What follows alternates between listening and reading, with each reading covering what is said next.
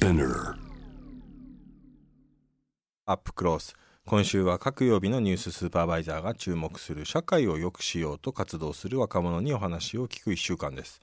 え今日月曜日は性にまつわる知識をプリントした性教育トイレットペーパー。こちらに込めた思いについて開発者でえ一般社団法人ソーレッジ代表の鶴田七瀬さんにお話を伺います。もしもし鶴田さんこんばんは。こんばんは、鶴田です。よろしくお願いします。よろしくお願いします。あのお話しするのね初めてで、あの、い記事とか拝読していてぜひあなんかいろんなはいあのお話伺ってみたいなと思いました。はい、あのなんか鶴田さんもあの僕に聞きたい話があるそうなんで、なんか質問あればぜひしていただければと思います。ありがとうございます。私もずっとあの愛知トリエンナーレのことをあの私も拝読させていただいてます。どうもありがとうございます。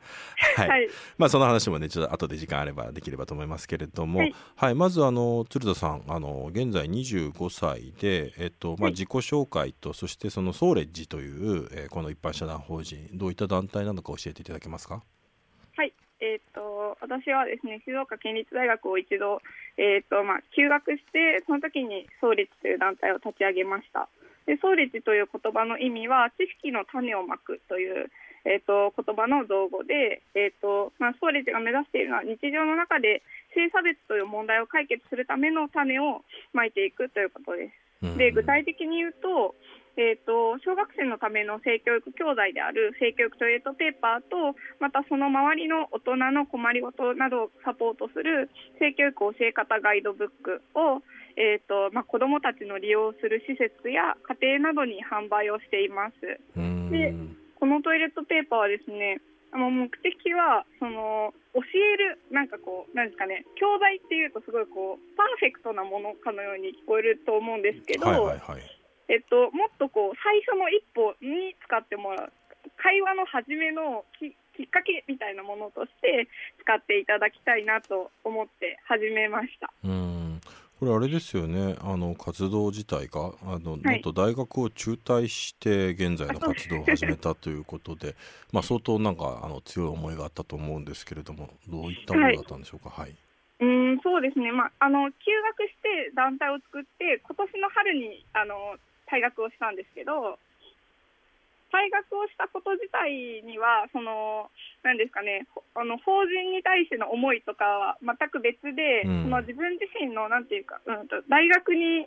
うん行くことにしょこうちょっと思いがなかなか乗らなかったというか。うん。メメンタル的なハードルがあったのでそっちはやめて、本当にやりたいことに専念しようということで今法人をあのやっているんですけどなるほど。うん この休学したきっかけというのが？そうですね。休学したきっかけはうーん。これもちょっと話すと長くなってしまうんですけど簡単に言うとはい。自分自身がパワハラを受けてたんですね大学の中で。ああそうなんですね、うん。で、まあ、それでメンタルをやられてしまって、うん。一度、えー、とお休みを大学をお休みして、えっと自分のやりたいことをまずやってみようっていうことになってでそこから、えっといろんなインターンをしたりとか留学をしたりとかしていく中で性差別にすごく興味を興味が向くようになったんですね。うん。でそんな時にその大学の時の友達に大学の時の友達に別の友達から性差別を受けていたんだよっていう話を聞かされたんですよね。ああそれはあれですね。あのつまりどっちも知り合いだからこそ驚くし辛いですよねそれは、ね、そうなんですよ。しかもその、うん、あの加害者側の人がすごくこうなんていうんですかね。うんすごく人気者でうん。誰からも愛されるような人だったからこそ、うん、うんで私もその人のことが大好きだったし、うん。なんかこうだからこそすごくショックを受けたし本人は加害をしている意識が全くなかったんですね。なるほど、うん。でそれに関してすごい衝撃を受けてかつそのとその後になんですけどあ自分もそういえば気づいてなかったけど性暴力を受けていたことがあるなっていうふうに気づいたんですよ。うんで同じくらいの時期にちょうど MeToo が盛んになってきたというか日本にも入ってきた時期だったんですね。うん私が留学してた時にあなんかやってるなっていうぐらいでこう英語の記事とか読んでいたんですけどちょうど MeToo が日本にも入ってきた時期でなんか私の周りの大学生とかも声を上げるようになってきてあ自分はなんか知らなかったけどこんなにたくさん同じように辛い経験をしていた人がいたんだなっていうことを知ったんですね。うんでそれでなんかもともと全然知らなかった時の自分と今の自分はもう全く違うものだなと思って、まあ、自分はその知ってしまったか課題に対して取り組みたいっていう思いがあって、まあ、大学も休学しているし今なら全力でこう取り組めるなと思って法人を始めました。でもこれはやっぱりあれですよねそういう差別だとか抑圧のようなものそれの被害者の人たちが、まあ、立ち上がったり声を上げたり、まあ、ご自身もそういう辛い経験があったからこそ、えーそこを解決するために何か動こうっていう、まあ、そういう動機になっていった部分があるわけですね。そうですね、なんかうん私のやつは多分そのレベル感で言うと、だいぶあ軽めの性暴力ではあったんですけど、うん。まあ、でもそれでもやっぱりこう友達からされていたので、すごく辛かったし、そのうん。人をこう信じられない期間みたいなのもあったので、うん。なんかそれをきっと他の人たちも言えてないけどあるんだろうなっていうのはうん思ってましたまあ、まさにね暴力とか特に性暴力なんて軽ければいいっていう話ではないですからね。そうですね、うん、そしてこれあのそこからあのこの性教育トイレットペーパーの開発に行き着くわけですけれどもこれ思いついたきっかけとか何かあったんでしょうか、これすごくよく聞かれるんですけど、うん全然なくて、あそうなんですただ。経緯を話すと、はいはいはいもともとはあのあれですね、まあ、メディアあの、インターネットにあるじゃないですか、なんて言えばいいの あのハフポストとかバズフィードとか、うんねそういう感じのネットメディアね。はいはいはい。メディアですね、インターネットのメディアを作ろうとしてたんですよ、性教育に特化したあのメディアを作ろうとしていたんですけれど、あのただそれだとやっぱり、もともと関心がある人しか来てくれないなっていうふうに思ったし、んかつあの、インターネットを使いこなせる人と、携帯を持っている人っていうハードルがまずできてしまうなっていうふうに思ったんですね。確かにそうですね。うん。で、えっとまあ、例えば子供が被害に遭った時に誰にも相談できないのって子供自身が知識を得る環境がなかったりするっていうのもあるんですけどなんかこう子供って親とかなんだろうこう環境によって知識が構成されていくじゃないですか。うんでも親が恥ずかしくてちょっと教えるのがみたいな感じだとすごくこう性教育に対してのハードルがすごい高まってしまうなというのがあってうんなんか誰でも気軽にこうきっかけとして使うものがまずは必要なんじゃないかなと思ってでその先に例えばメディアとかがあればすごくいいあのあこれって何だったっけなって思った時に調べられるっていう最初のステップを私は作りたくてその他のインターネットのメディアとかは結構他の方が作ってくれていたので、はいはいはい。私は他の人がやらないところであの最初のステップになる会話のきっかけになる部分を作ろうと思ってなるほど。まあね、ユニバーサルデザインって言葉ありますけれども、はいトイレットペーパー使わない人は多分まあ、ほとんど、まあ日本人であればね、使わない人多分ゼロじゃないかっていうぐらいには普及している、すごい、まあメディアですもんね。誰にでもね、そあの、り伝えられるメディアですもんね。はい、ペーパーレスになってもトイレットペーパーは最後になくなると思っているのうで、ん、なるほど。でもこれあれですよね、まあ、トイレットペーパーの良さっていうのは確かにあるんですけれどもなんかこれ見見るじゃないですかトイレットペーパーだと。見はい。てふんふんって言っていろいろ勉強にするんですけど、まあその後使って流せてしまいますよね、はい。なんかそういうなんかある意味で言うと保存できないメディアでもあると思うんですけどこの辺りっていうのは何か工夫とかってのはされてるんですか、えっと、私は流せることこそいいと思ってるんですよね、逆に。それはどういうことでしょ例えばこう性的なものって割となんだろうな落書きとかこうからかいの道具にされたりとかっていうのがあるかなと思っているんですけど、流せてしまうことによってそれを防ぐことができると思っていてかつそのトイレっていう空間がすごくプライベートな空間だからこそなんかこうなんだろうな自分が興味があってでも親に言うのはちょっと恥ずかしいみたいなことも見てもらえるかなと思ってます。うんなるほどなこれあれですねあの開発ただなんかあのトイレットペーパーにこういうふうにいろいろなあの漫画とかねイラストとか分かりやすいのが印刷されているんですけれども、はい。これってなんかトイレットペーパーにこういうふうに印刷するのってあのなんかそういう専門の業者とみたいのがあるんですか？あそうなんですよ。これ結構簡単にできて。あそうなんですね意外 私あの地元があの静岡なのでトイレットペーパーの産地なんですけど。そうだったんですね。静岡 みかんじゃなくてトイレットペーパーも作ってるんですねたくさん。お茶とみかんとトイレットペーパー そうだったんですね。そうなんです、うん、富士山の水が綺麗なので。でなんかそのトイレットペーパーにプリントできるっていうことはもともと知っていてかつこう日常の中に取り入れられるものないかなって考えてた時にちょうどこうもともと知っていたトイレットペーパーがみたいな。でなんかちょうどいい工場さんを連絡して探してっていう感じですね。うん、これ具体的に知識としてはどういったことが、はい、あの記事？記事というそうですね。記事というのがどんな内容が書かれてるんでしょうか？えっと小学えっと1年生か2年生向けのえっと内容がまず性教育の最初の土台になるのって相手が嫌か嫌じゃないかをちゃんとなんか確認しようねみたいな部分なんですけど、はい、まあ、今一番ある意味ではホットな話題である性的同意をどうするかということですよね。ねうん、性的同意のもっと前の部分だと思うんですけど、うん、ど例えばなんか、うん、なんですかね、ズボンおろしとかあるじゃないですか、小学校で。はいはい、まあ、スカートめくりとかね。そうですね、スカートめくりとか、あとはなんかこう、でも YouTube でやってるじゃんとか、テレビでやってるじゃんみたいなのを、私が学童で働いてた時に子供からこう言われたりしてたので、なるほど。うん、なんかこう、でもテレビでやってるからといって、本に書いてあったり、漫画に書いてあったからといってその子が本当になんかこう嫌がってたら嫌がってたらというかやりたくなかったらやっちゃだめなんだよみたいな話がまず一つ目の最初のトイレットペーパーに載っています。なるほどああとそのトイレットペーパーの中にはプライベートゾーンの話が載っていて、えっと、口と水着で隠れる部分は大切なところだから、えっと、確認してから触るようにしようねとか、そういう内容が載ってますね。で、えっ、と、えーと、4種類あって1つ目がそれで2つ目が性暴力が何かっていう話と性暴力にあった時にはどこに相談したらいいのかっていう話が載ってます、うん、かなりじゃああの低年齢の人でもあの、はい、分かるようにしているけれども、まあ、決して浅くなくて、うん、かなり射程も広くなってますね。そうですね。ここにこういった内容に行き着くまでは結構あれですかそのご自身だけじゃなくていろんな人の意見なんかも参考にして作っていったんでしょうか？あそうですねもともとはユネスコが出している国際セクシュアリティ教育ガイダンスっていうのの内容を元にして作っていて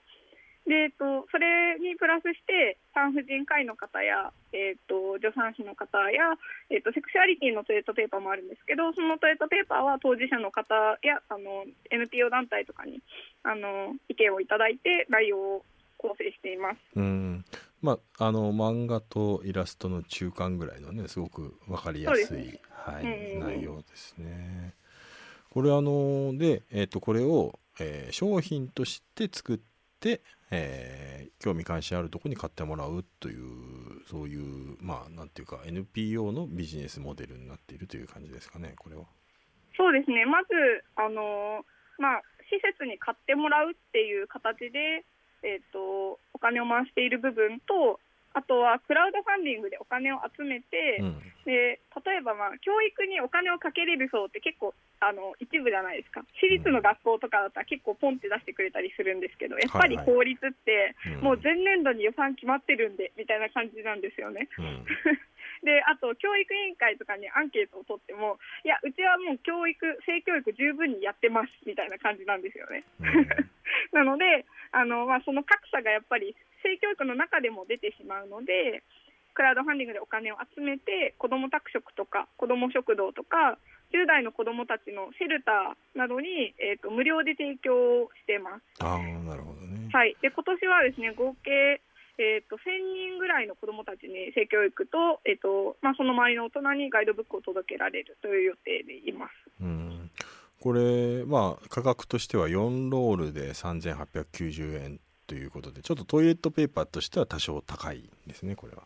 そうですねただトイレットペーパーと比較するのって結構なんですかねうんなんか例えば本を白紙の紙と比較するみたいなものだと思っていて、まあ、確かにそうですね、うん、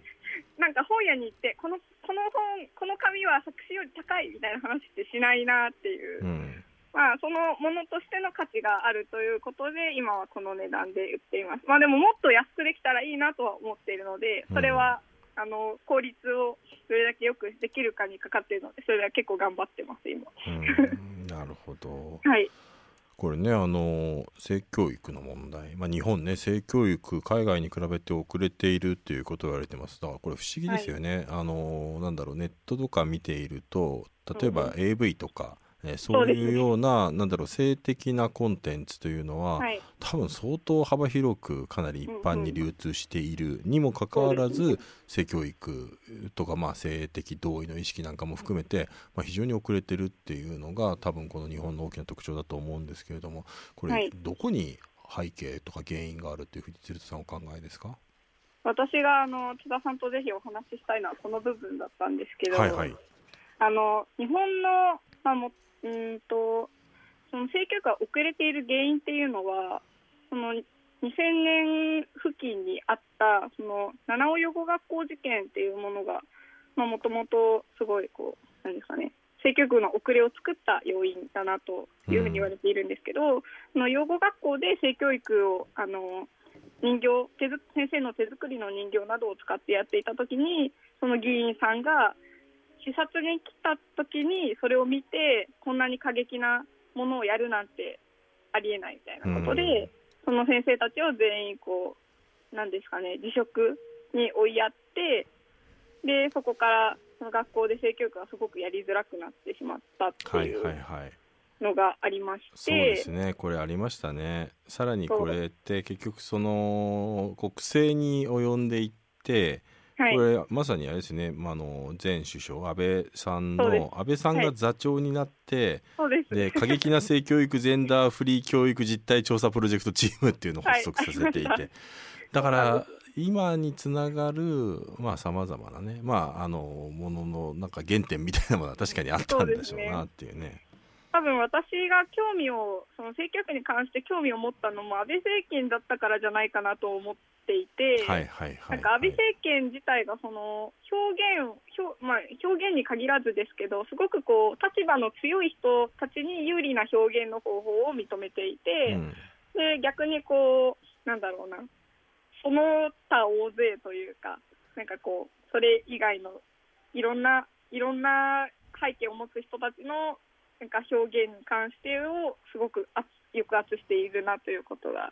思っていてそれがなんか愛知トリエンナーレのことにも通ずるのかなとそうですね。あのおっしゃる通りだと思いますね。だから愛知トリエンナーレ、まあ、いくつか炎上した作品があったんですけれども、まあ、当初、はい、あの一番炎上したのはえー、日本韓国の日本大使館前にある平和の少女像ですよね。はい、であれはまあ日本の批判するような意図もあるんだけれどもどちらかというと日本批判だけではなくて戦時性暴力ですね。はい、えー、だからあのその像を作った作者の人が、えー、韓国軍がベトナムでやったそういったそういう性暴力に関しての批判する像なんかも作っているのでだからまあそういう戦時性暴力を扱ってたあのそういう銅像だったんだけれどもまあそれが攻撃をされたっていうこと。だから実はあれは表現の自由の問題でもあったんだけれども同時にやはりすごく女性に抑圧的なそうですね、社会のその攻撃、まあ、そういうものを、にシンパシーがある人があ、まあ、抗議に加わっていたという側面もありますから、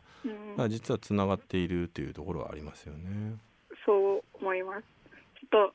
そうですねなんかその一方で、私はその、まだえっと、法人を設立する前に留学をしていたんですけど、はいはい、留学先がデンマークとか、えーと、フィンランドとかオランダとかで、まあ、いわゆる性に対してこう、オープンと言われる、うん、オープンオープンであるし、きちんと、まあ、あの保護もされているし、ね、あるいはあのオランダなんかであれば、例えばセックスワークに対しても、きちんと権利が保障されているというような。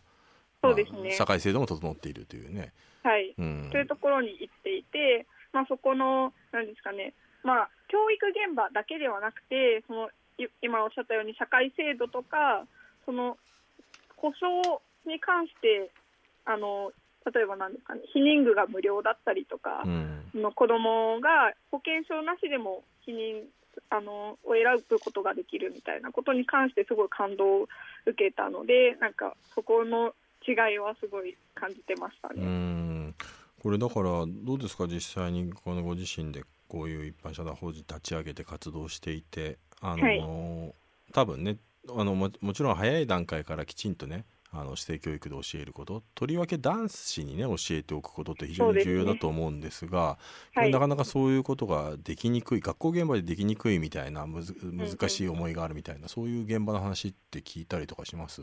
あそうですね、やっぱりなんか、性教育っていうと、あじゃあ女子校紹介するねみたいなのがすごくたくさんあって、うん。性教育イコール、例えばまあ女性でいう生理とか、まあ、その避妊とか、うん。うんなんですかね、まあ、そういうことに関しての話だけで、まあ、でも本当に話すべきなの、本当に話すべきというか、まあ、男女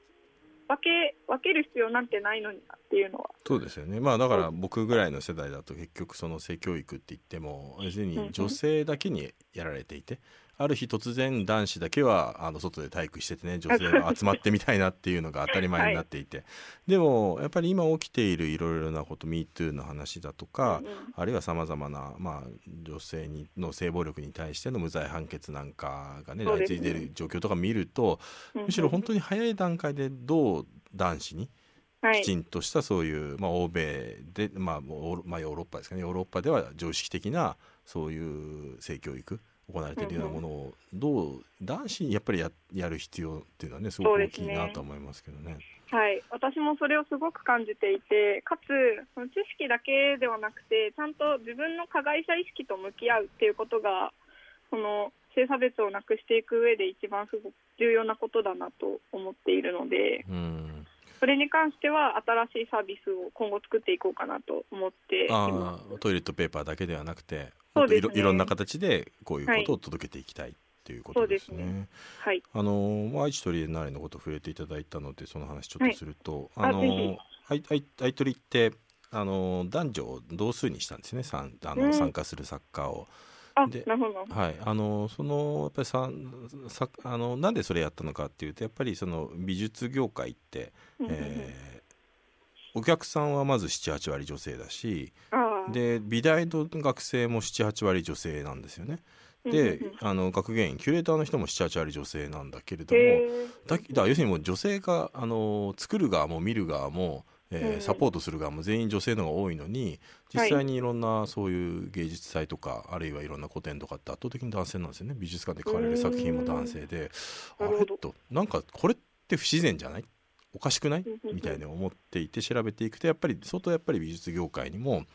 まあ男尊女卑というか、まあ、構造的な差別っていうのが根深くあるなということが分かったのでであれば、まあ、ちゃんとこれ、あのーテーマに合うっていう前提は変えずに、まあ、いい作家がいたら男女を同数に、えーやることが少なくとも公金を使ったね芸術祭だって自治体って全部男女共同参画っていう部署ありますから。そうですね。それ言ってるのにじゃあなんでど男女共同参画してないんだよっていう話になってしまうのでまあそこ半々にしようっていうことをやって、まあ、それは結構話題を集めたんですよね。はい、まあだからねでまあそれもねちょっとあの炎上騒動で少しちょっとあの 消えてしまったようなところはあるんですけれどもただ実際にやっぱりあのいい影響っていうのは残っていてその後愛知県がやっているあの他の現代美術のイベントとかでも半々に次のやつもなりますとかなったりとかあるいはやっぱりまああれがあったからこういう演劇業界とかでももっとやっぱりこれちゃんと審査員も男女同数にしないとダメだしこういうの変えていかなきゃいけないんじゃないですか？ということで結構声を上げる人が増え始めていてなんか少しあまあやった一歩目を踏み出したことで少しそういう業界の変化が訪れてるなって感じもするんですよね。で実際やっぱり僕は、まあ、性暴力をねあのとかよそういう性的に対する抑圧っていうのをすぐ全部なくせるとは僕も思思ってなくてただやっぱり構造ですよね。そこはやっぱり意思決定をする側にどんどん半々に近づいていくことによって多分そういうハラスメントっていうのはもう必然的に減らざるを得なくなる。はい。やっぱりそれがね8人と2人とかね9人と1人っていう状況だから多分それが起きるのでそれが合法だったらやっぱり起きにくくなっていくっていうことだと思っていてまあそういういろんなアクションとかをねやっぱ積み重ねていくことが大事なのかなとは思うんですけどなんかあの、い、やあの何が伺いたいのかっていうと津田さんもこういう活動をしていってあの自分のこういうやってる活動があなんかこういう変化を現場にもたらしたなあこういう広がりがあるなみたいななんかそういうあの、自分の中でのあの、まあ、ややりがいというかあのああのなんだ手応えみたいなことですかねそういうものって感じる瞬間ってあるかなっていうのを教えていただければ。なるほど、なるほど。手応えあの実は私、もともと学童で、まあ、アルバイトとして働いていたんですけど、その時に最新トイレットペーパーの話をした時は、全然、あのなんですか、取り入れてもらえなかったというか、やっぱりちょっとハードルがみたいな感じだったんですけど、なんかこう、ずっと なんか じゃあ、ちょっとタイミングを伺ってもう一回言おうと思ったら私がクラウドファンディングをした時にその団体の人が一番高いリターンを買ってくれたんですよ、えー、いい話、ね、何も言わずに、えー、でなんか買ってくれたと思って。なんかそれも多分私がその何ですかずっと発信をし続けていたからこそ、うん、なんかこう早い段階で子どもたちを守るために知識が必要なんだっていうことを、うん、こうちょっとずつ分かっていってくれたっていうのはすごくあるなと思っていて。でかつそのなんですかね一つの団体買ってくれたらやっぱり周りのなんかいろんな人たちにもこう伝染していくというかあやっぱ大切だよねみたいなのがこう広まっていってすごくこうそこにあの感じてます。うん。でもやっぱりそれは嬉しいですよねそうやってあの、ね、発信をして、うんうん、ちなみにあの先ほどそのトイレットペーパーだけでなく他のこういうこともやっていきたいっていう展開を考えてるってことだったんですけどチャレンジしてみたいことをちょっと差し支えない範囲で教えてもらえれば。そうですね。まずあのー、7月にですね文科省と厚労省というかその省庁があの幼児期の防犯教育や性教育を強化していきますっていうのを発表したんですね。うん、それを受けてあこれからはもしかしたらこう表面的な、まあ、今でいう英語教育プログラミング教育のように小学生がこう性教育を受けれるような環境が整っていく可能性があるなと思ったんですね。うん、ただそのまあ、英語教育もそうですし、プログラミング教育もそうなんですけど、あのやってくださいって上の人に言われて、現場の人ができるわけではないので、うん、それのサポートをまずしていくっていうことと、えーと、かつ知識を得たからといってそれが行動に移る移るというかあの行動に移せる人ばっかりではないなというふうに思っていて例えば自分自身の価値を感じられていない子どもとかあとはなんですかね自分がずっと加害を受けている子どもとかだとやっぱり誰かを加害したり自分がこう例えば被害者にずっとなっていることによって自分の存在している感覚を得るみたいなのが往々にしてあるので、まあ、そこに関してサポートしていったりそのサポートをした後にじゃあ自分の加害者意識と向き合おうねっていうなんかその何段階かを経て最終的にはその性的な暴力をなくしていきたいなと思っています。これってなかなかね難しいなと思うのが、はい、加害者意識をあの実際加害してる人ってまああの確信犯的な人は別として、はい、なんかやっぱりその自分が加害してるっていう特にこの男女の関係だとすごく多いじゃないですか。加害してる意識がない男性にっていうことが多くて、ね。はい、ででしかもなんていうかそれは特にやっぱねリベラルな人ほどリベラルで多様、まあ、さっきあの人気者だったっていうねお話もありましたけど、はい、でもそういう人ほど実は気づいてなかったりとかしていてそうで、ね、そういうふうに指摘するとそのことを指摘すると自分はこんなに多様で多様性を入れてて寛容な人間なのにそんな差別なんかするわけないみたいになっていって、怒り出しちゃうみたいなこと、はい、あよくまあすげえ社会運動の現場とかめっちゃあるあるなんですよね。めっちゃあります。そういうのをどうなんていうかまあね本当にはそんな配慮してあげる必要あるのかって話もあるんだけれども ただやっぱりまあ広がりを持たせるためにはあのその無自の無自覚なあの加害性、まあアンコンシャスバイアスなんても言われますけれどもそう、ね,、いうものをどういうふうに理解してもらうのがいいというふうに考えているかこの辺りいかがでしょう？あこれがですね、まあ、今、試行錯誤中で全く何も返答ができないんですよね。そうですよね。うん、そうなんですよ。まあ、もちろんあの例えば今考えているのはあのマッチングアプリとかであ全然これあのあれですよサービスとしてリリースしますとかの発表じゃ全然ないんですけど、マッチングアプリとかであの女性ってやっぱり怖いじゃないですか、うん、男性と会うことによって自分が被害に遭うかもしれないっていう恐怖感と、うん、なんかこうずっと隣り合わせにいながらでもやっぱりパートナーが欲しいからって言ってマッチングアプリを使ったりするんですね。うん。でその時にじゃあ実際にこういいいいパートナーになる上でこの人はそのなんですかね認知行動療法を使った自分の加害性と向き合うなんかプログラムを6ヶ月間受けましたみたいなバッジがあったら、うん。もしかしたら安心してその女性はなんかこういいね押せるんじゃないかなとか。なるほどね。うん。とか、まあそうですね、あとは会社の中でハラスメントが起きている環境で、まあ、上司として、なんかこう、うん、何かこう、なんですかね、まあ、ハラスメントをなくしていきたいみたいな時に、自分がやれる、なんかこう、対応があるんじゃないかなみたいなのをやっていきたいなとは思っているんですけど、そうですね、まあ、結局、最終的には、うーん、まあ、認知行動療法になっていくんじゃないかなと思ってはいるんですけど、うん。別の切り口を今は探している感じですね。まあ、そういうことも含めて模索していくし、まあこういう積極育トイレットペーパーで出てきたいろんなフィードバックとかあー、はい。そういうものがまたあのその新しくね作るサービスのあのフィなんだろう参考にもなるのかなっていう感じもしましたね。はい、うんうん。はい。じゃあ最後にですねあのどんあのこのまあ、せあのこのソーレッジのねあの活動を通じてどんな社会にしたいのか最後に短く一言でいただけると。はい、短くないんですけど、大丈夫ですよ。はい。と私は誰かを大切にしたい人、誰かに大切にされたい人、まあ、そんな人たちが人と関わっていく上で自分の中に存在する差別と向き合って自分の納得できる人生を選択していける社会を作りたいなと思っています。はい、えーそろそろ時間が来てしまいました、えー性教育トイレットペーパーに興味を持たれた方はぜひソーレッジのホームページ覗いてみてください。これあのトイレットペーパー買いたい人はどうすればいいんですか？あ、えっと、ソーレッジのホームページか、えっと、性教育トイレットペーパーで検索したらオンラインストアが出てくるのおで、ーそですねそこから購入ができます。はい。ぜひ興味関心持たれた方ご購入いただければと思います、えー鶴田さんどうもありがとうございました。ありがとうございました。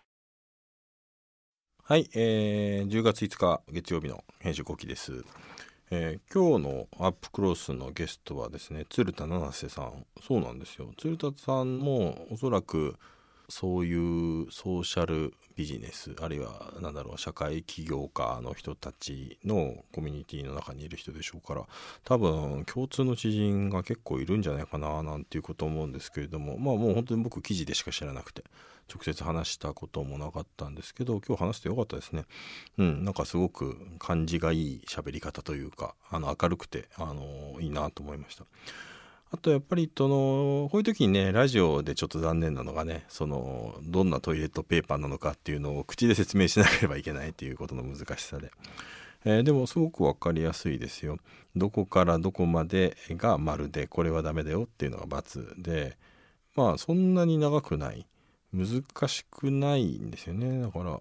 まあそういうことで体の仕組みですね。例えば月経射精受精妊娠。でだけではなくて性教育だけではなくてやっぱり多分人権の問題を性を通して考えようというふうにしているのが一つやっぱ大きなポイントなんだなと思います。だから性病や性的マイノリティとか性的同意あるいは実際に性暴力あった後どうすればいいのかという実は一番今までねその性教育で欠けていたようなところそういうところをきちんとフォローしてるあたりまあすごくよく作ってるなあなんていうことも思いましたまあだからこれトレッドペーパーだけじゃなく今後ねどのようにですね、えー発展させていくのかすごく興味関心もありますし、まあ、またなんかね、えー新しいサービス立ち上げた時にはぜひ今度はですね電話ではなくてスタジオの方にね来ていただけるといいんじゃないかななんていうことも思います。まあ、定期的にねやはり僕自身も相取りやったことですごくジェンダーの問題に対してまあまあ以前より間違いなくあのコンシャスにはなったと思いますただそんな自分でもね全然まだまだあー無自覚に差別とかしてるところあるなぁなんて思うので、まあ、そういうことも含めてですね少しずつ、まあ、自分を常識をねアップデートしていきたいなぁなんていうことを思っております。はいということで、えー今週の編集後期でした。来週から来週の僕はあと月曜ですね。月曜でまたニューススーパーバイザーとして出演しますので、えーグローバーさんと一緒にまたまたよろしくお願いします。ではまた。